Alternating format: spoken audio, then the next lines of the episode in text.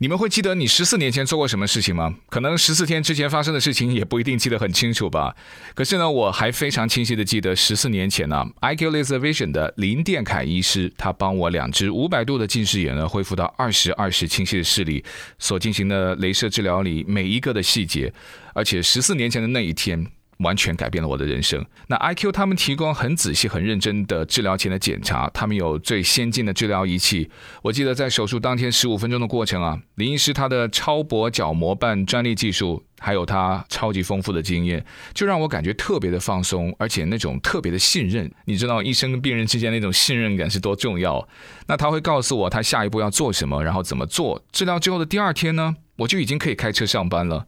十四年都过去了，我的视力目前还是保持二十二十，所以我真的非常感激林殿凯医师，我也非常推荐。那他的整个团队都非常的贴心和专业。那事前的检查，他们会让你知道你是不是适合做镭射视力矫正，那还有提供最适合你的治疗方案。那我也非常推荐大家，如果你是想摘掉眼镜的，或者是你有任何的视力的问题，你都可以尽快联系他们去预约一个免费的、非常必要的检查。他们现在在加州已经有十四家的诊所了，提供国语啦、粤语、台语、英语、西班牙语、韩语、越南语多种语言的服务。那如果你预约之后呢，告诉他是听小伟或者是购潮生活啊、Podcast 啊，任何就是反正提到我啊，介绍你们去的话。那如果提到是小伟介绍你，或是听啊购潮生活 Podcast 呢，他们会给你额外的折扣和惊喜。好了，详细的这个联系方式，还有他们的这个网址，我都放在了我们的 Podcast 的资讯栏上面。那如果有需要的听众呢，你就可以点击下面打开查看详细的讯息。不费力的生活从来都不简单，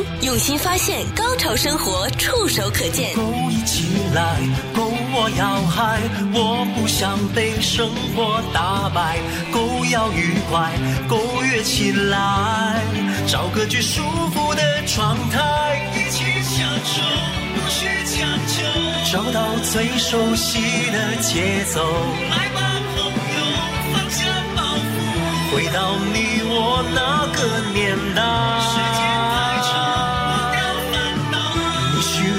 暂时停下来，找到对生活的态度。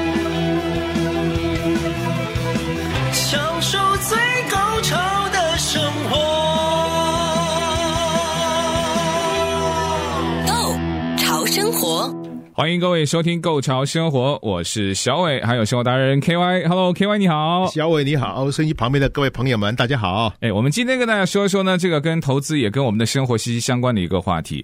呃，即将成为一个百年大厂的迪士尼呢，在它最近二月份的这个财报里面呢，它的业绩开出来之后。呃，也是大家久违了的一种叫逆袭哈，因为它的二零二二财年的第一财季，也就是二零二一年的第四季度的业绩报告呢，就告诉我们，诶，迪士尼这家公司不错哦，实现了营收的两百一十八亿，同比呢增加的比例是百分之三十四，那市场的预期是两百零八，就足足多赚了十亿。不过这个都不是最重要，最重要的就是呢，它呢。跟之前二零二一年的这个收入相比啊，它的这个暴涨的倍数是六十四倍，所以你想想这个最大的一个影响，我们就想乐园的回血，相信是这一次财报开出来比较亮丽的其中一个原因。但你也看到，就是乐园的实体经济呢，还是相对在现代来说算是比较脆弱的。一个疫情，你看就让它几乎是要。经历了一个非常非常严重的危机，好在是乐园又重新开放，有一点回血了，才让他的这个财报呢就有一点点好看的一些起色。但是你知道，像这种那么会讲故事的企业，也是一个要和广大股东去交代的这样子的一个百年企业了，肯定要创造一些新的盈利点。所以我们今天会跟大家呢。因为他的这个财报也会看到有继续有故事的脉络要进行下去。听说他现在要继续增加他的盈利点啊，其中包括元宇宙，他不会错过。还有一个在房地产方面，他也即将又重新回到这个领域当中。各位听众们，是不是感觉迪士尼搞房地产有点不可思议了？对不对？他在干什么呢？对对？没错，这个这么。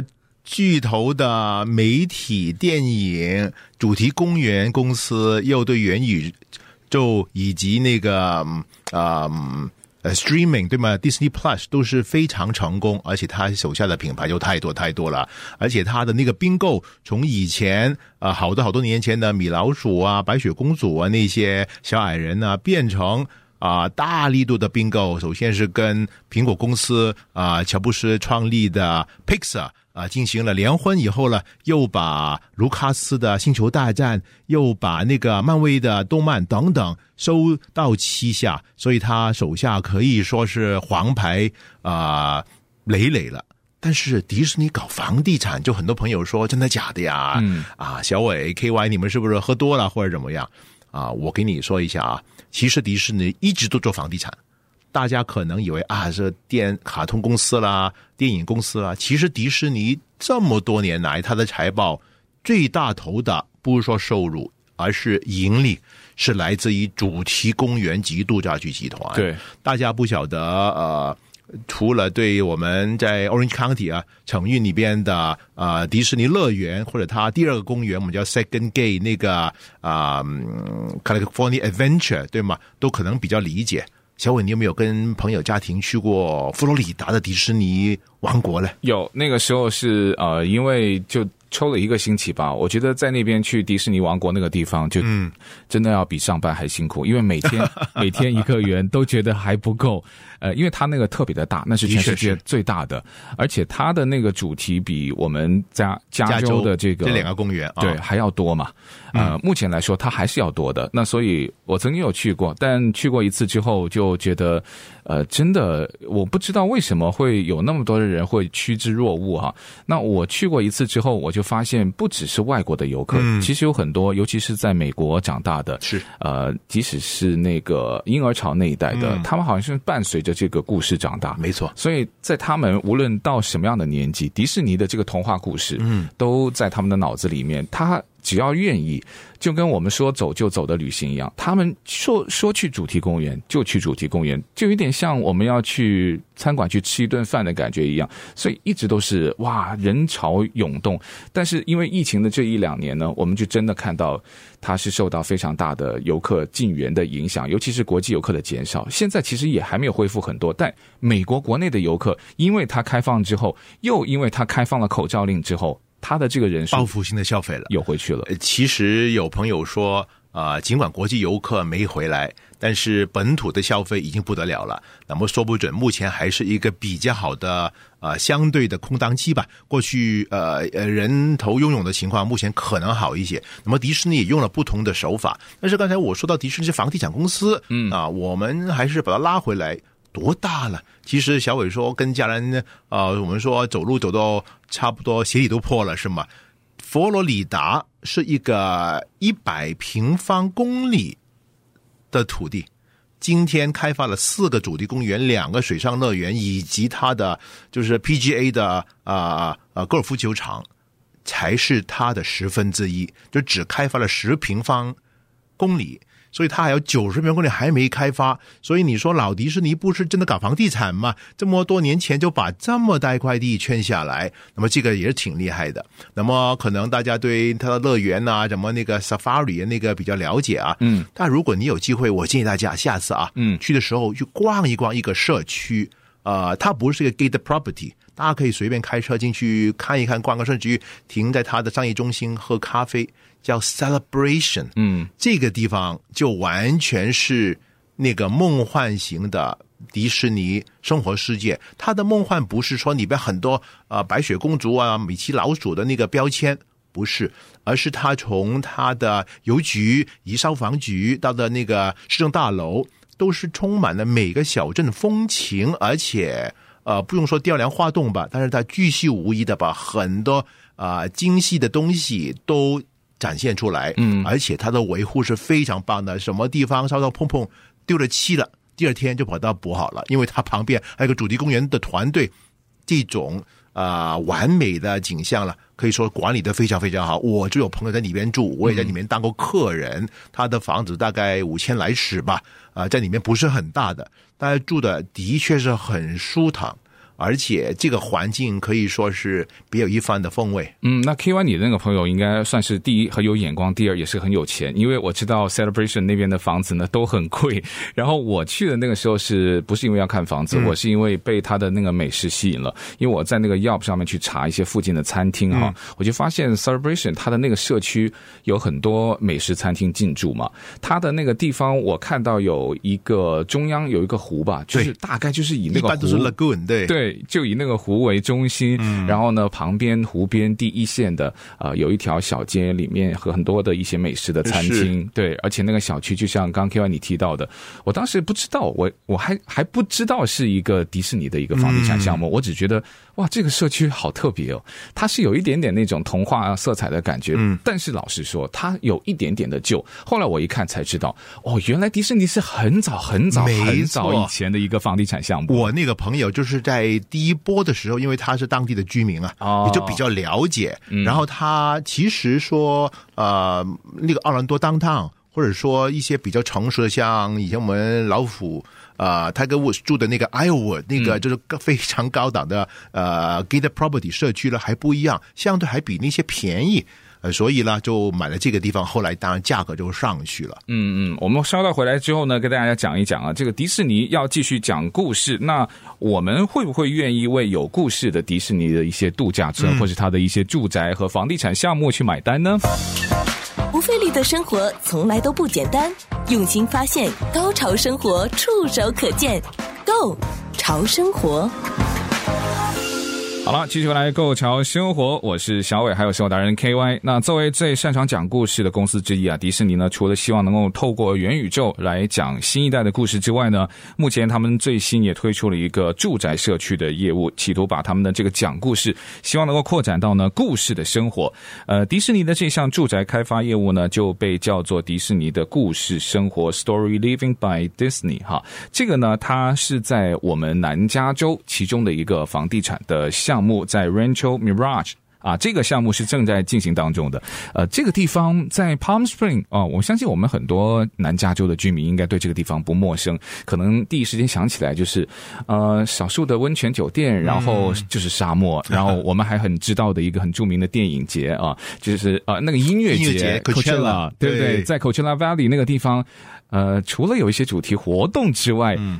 很热，好像环境没有很好哎。对呀、啊，夏天可以到一百一十几度，很热。当然，冬天是避寒的地方，也是当年啊，现在也是啊，就是大洛杉矶地区的有钱人甚至是名人，嗯啊、呃，去旅游避寒。避寒的地方，嗯，或者这个呃长周末就过去稍稍疯狂一下，跳舞，什么音乐大一些无所谓那种感觉。当年好莱坞很多明星，我说当年是三四五十年代了啊，嗯，包括梦露那个年代的人都会有私人。飞机从洛杉矶起飞啊，或者好莱坞起飞啊，不不，就过去就三十来十分钟就玩一下，然后也可以当天来回。当你说跑到那个，它其实 Palm Spring 还下走下去，要到那个 Palm 呃 Desert 对，跟 Cathedral City 那边，嗯，呃，基本上是 Palm Spring 那个圈了。嗯，这个项目叫 Contino。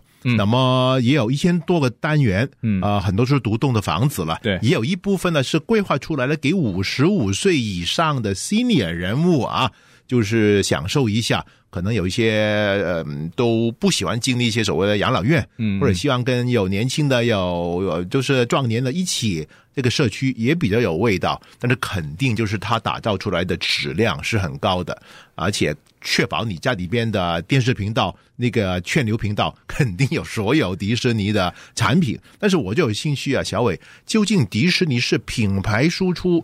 管理、规划、设计、输出，还是真的买地开发了？两个玩法很不一样哦。对啊，因为我看到的它这个项目的说明呢，它是有一个。地块的那个牌子嘛，嗯、那他会通常他会告诉你啊，这块地块或者这个项目开发的这个拥有者是谁？对，呃，我们看到的资料，他说的拥有者是 EC Rancho Mirage Holdings 啊，这家公司呢，嗯、我又查一下资料哈，他这个公司的负责人是加拿大的一个城市的写字楼房地产信托基金的一个 CEO，嗯，就说呃。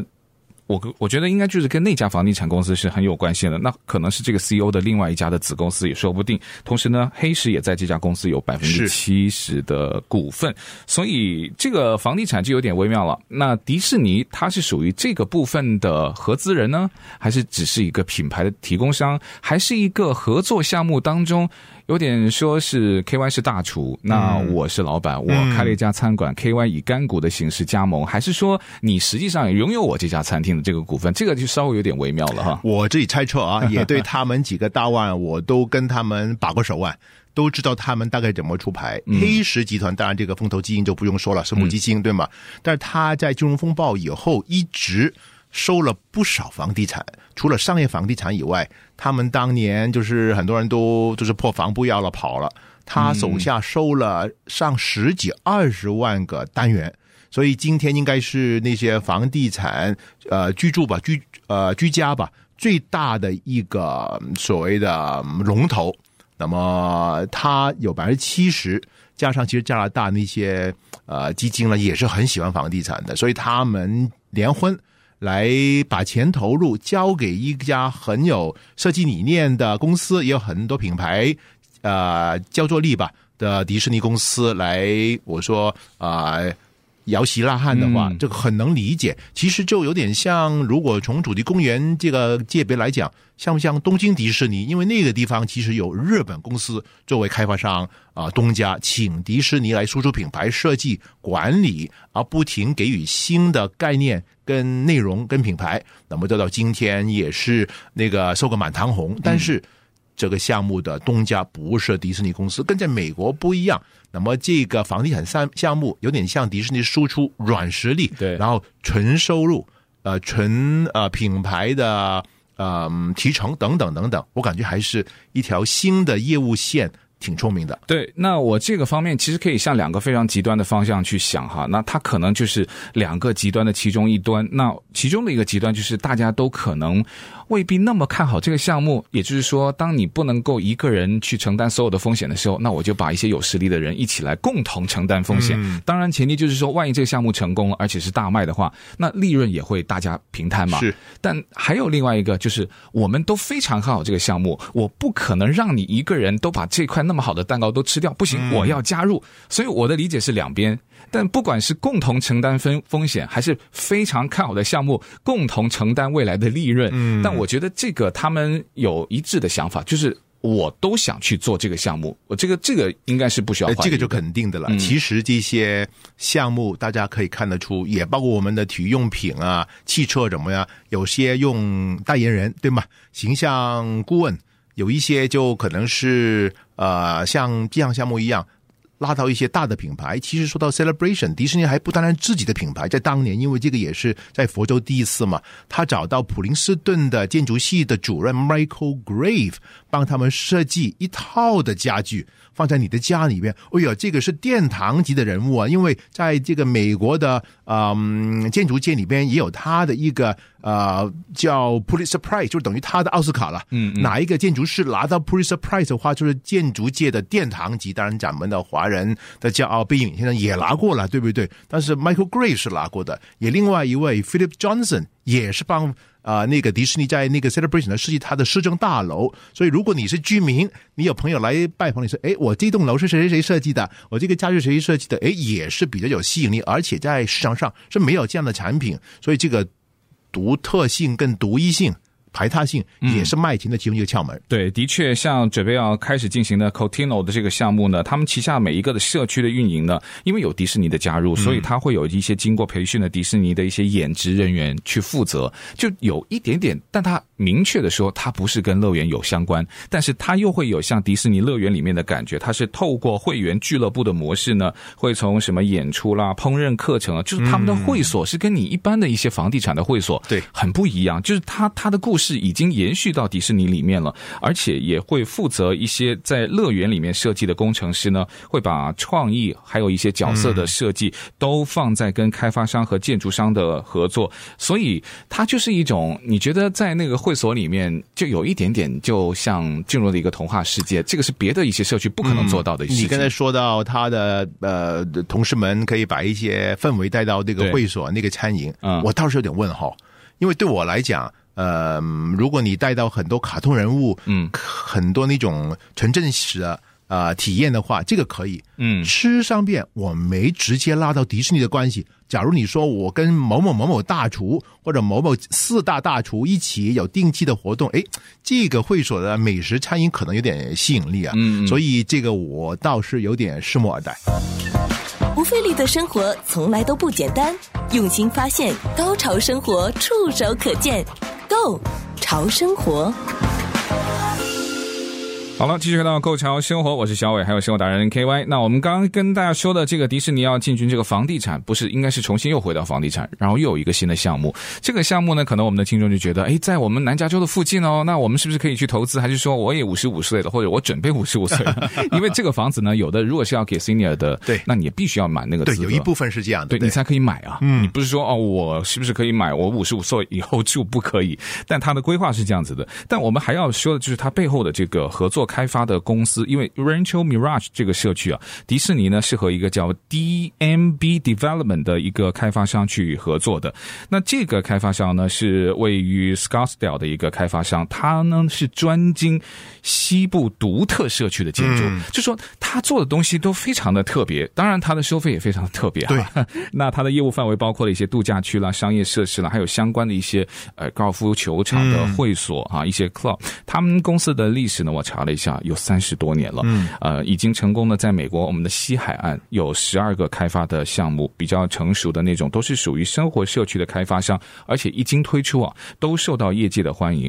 我举一个例子啊，有一个城市号称，其实在加州里面呢，很多人都不愿意去，就说啊，你不要来这个地方住啊，曾经啊，你也不要来这个地方投资。那个地方呢，也是在加州南部。如果我们从洛杉矶去拉斯维加斯的话呢，你会走十五号的高速公路啊，其中你会经过一个叫 Hesperia 的。一个地方，嗯，那个地方呢，有一些喜欢打高尔夫的人呢，那个地方的球场很特别，便宜，然后呢就在高速旁边。那有的人呢就喜欢在那个地方去买一些投资物，但是当年的那个治安不好，周边也没什么很多商业的气息，对不对？前不着村后不着店的，因为他就在那个山十五号公路的旁边，但是。因为这个开发商开发的一个叫 Silverwood 的项目，让整个啊 San Bernardino 的森林公园的山脉跟湖泊，嗯，全部利用起来。就说我不只是只有沙漠，然后把那个东西规划到有山有水，这个怎么中国人特喜欢啊。对啊，他也很会讲故事，然后设计出来就像一个旅游度假区，九千多英亩的规划，就是他弄得很大。对，有一万五千多所公寓来打造一个自然的度假区，所以他把自然风光的独特又加上他的房地产。所以，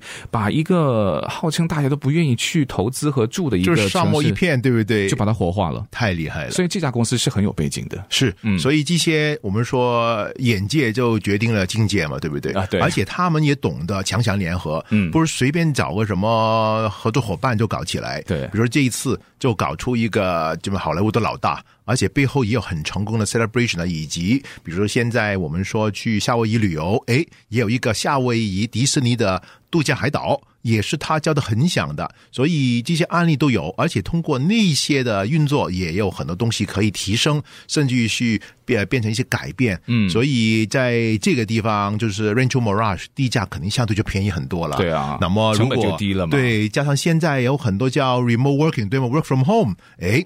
遥距的工作，在一个宽敞的地方住的舒坦一些，诶，也相当的不错。嗯，而且我自己去过 Scottsdale 好几次，也很喜欢。有些社区管的特别好，是他们总体规划，而且要收一个 POA，就是啊、呃，我们小区要个 HOA 对吗？对，那个就也是就是管理费一样的。嗯，他那个。本来是那个 Home Ownership Association 呢，就是业主立案法团，它是 Property Ownership Association，因为它有单栋、有联排，也有小公寓，嗯，所以大家其实大小种类都不一样，但是都要听。就是管理或者呃那个业主委员会吧来管，而且这个是开发商发言权很大很大，不可以你小伟今年选到你是主席，你就我什么都管，就便宜，嗯、我们就就不要交很多费用了，没问题，便宜，哎、嗯、不行，我们要保持这个小区的水平，所以你也不用烦了，这位业主先生小姐，呃，剪草啊怎么样，我们通通搞定。你就交钱，按多少多少米的前院后院就搞定。所以呢，这个可以小区的容貌是非常非常的呃亮丽的，历久不衰。嗯，所以呢，一家好的发展商，还有一家物业管理公司，运营商啊，对，它都和它的一个房地产项目，它的生命力是有着很强的关系。嗯、否则，你只是故事讲得好，那你故事讲完之后，那后续还要有继续写故事的人啊。否则的话，住进去的人就把这故事给毁了。不费力的生活从来都不简单，用心发现，高潮生活触手可见 Go 潮生活。好，继续回到购桥生活。我们看到这最新一期啊，迪士尼的这个财务报告呢，它的增长的收入增加源自于公园还有相关体验产品的销量上升，同时呢，上涨的游客消费也一定程度上抵消了部分成本的增加。呃，其中就是入住率的增加啦，然后房间入住的天数的增加啦，还有它的迪士尼的游轮重新也起航啦。呃，游客消费的增长主要就是人均门票提升，因为它涨价了，所以就被。非常的贵，就是你明摆的，就是哦，我这个就要多付钱了，所以他那个就是呃增加了。然后酒店平均的房价也上涨了。嗯、大家都知道，迪士尼它自己本来就贵了，拥有的酒店很贵啊，不是说迪士尼周边，因为那个周边的酒店跟他没有关系。对对，他的那个房价其实是很贵。还有就是食物供应的成本也增加了，因为食材也增加了。呃，饮料啦、商品啦，还有他迪士尼的呃。人工的成本也都增加了，嗯、这个的确是。对，我还看了一个非常有趣的一个，跟 KY 探讨一下，如果有一个这样子两个 offer 哈，看看你会选哪一个？嗯、因为我最近在网上看了一个非常有趣的一个对比，它的对比呢就是说，呃，如果我们是从洛杉矶去啊 Anaheim 的那个迪士尼乐园哈，呃，六个晚上的一个套餐，就加上入住它的度假村酒店，然后呢，包括它的乐园，然后再对比你从洛杉矶飞到巴黎去巴黎的迪士尼乐园，然后。也是包飞机票在内，还有他的乐园，还有他的住宿，他们之间的价钱还差了八百多块钱。你可能猜不到，那八百多块钱呢，是巴黎的那边还要便宜八百多块钱。你会不会选择就是飞到巴黎去看那个迪士尼？的确很有吸引力。当中呢，有一些些地方，倒可以点分享一下。首先，巴黎迪士尼是一个公园，在 Anaheim 是两个公园。那么，如果你在它的度假区里边住个六七天的话呢，其实不管是一个两个公园，其实都够有余了。所以其实可能还要跑出来玩一下。那么迪士尼就是这个套路，把你困在里边啊，好好的消费，最好不要出门。啊，因为它一般都比较远了，你也不想跑出去这样子。但是如果在巴黎，也不是巴黎近郊，其实也是有点距离。但是起码你能住在里边，走出来吃点好的吧，对不对？所以加上那个花都巴黎的吸引力，可能我也是挡不住这个诱惑啊。呃，的确哈，巴黎呢，之前在全球很多的迪士尼当中呢，它算是不受待见的其中一个乐园，就说啊，那边的文化格格不入啦。然后就像 Kevin 你刚刚提到，它的乐园又是很小啦，然后也没有很多的游客了。可是，在疫情复苏的期间呢，巴黎的迪士尼乐园呢，却是最争气的。数据看到的就是和去年二零二一年的财季相比较，哈，巴黎迪士尼乐园呢仅开放二十六天，而整个二零二二财年呢，它就是完全开放的。嗯、所以呢，它所以就变成它开放的时间多了，那它的门票增加。相反，那呃，像香港现在就比较麻烦，对对。然后上海其实也关了好长的一段时间。美国这边是因为国际游客受到很大的影响，对，也关了很长一段时间。没错。对，所以这个相对论的情况下，就巴黎比较亮丽了，对，对不对？对啊，所以就让我们看到有一些啊，可能疫情管控相对松一点的城市，那却让迪士尼能够在疫情期间，呃，有一些它的那个增长点跟我们的预期不太一样，所以也看到它的那个价钱也是相当的贵。呃，那我们也觉得现在呃，佛罗里达的迪士尼已经宣布了，二月十七号就已经开始不会要求完全接种的疫苗。嗯。等于打开了，就不用戴口罩了。其实好像，如果听众你们是开餐厅的话，嗯，今天在香港开餐厅就惨了，没生意了，因为都基本上封城了，对不对？对啊。如果在美国，哎，慢慢打开了，嗯，所以其实也跟城市的一些政策或者总体情况有关系了。嗯，所以不管怎么样，把风险分散一下，在全球都布一点点的话呢，可能像迪士尼公司一样，也能相对有点对冲吧。对，那最后一个问题啊，我也想跟 Q Y 探讨的就是，如果现在一些餐厅或是像什么主题乐园，因为政府的规定。可以按你自己的实际情况去执行，或是不执行嘛？这个就是美国一个呃非常有趣的地方哈。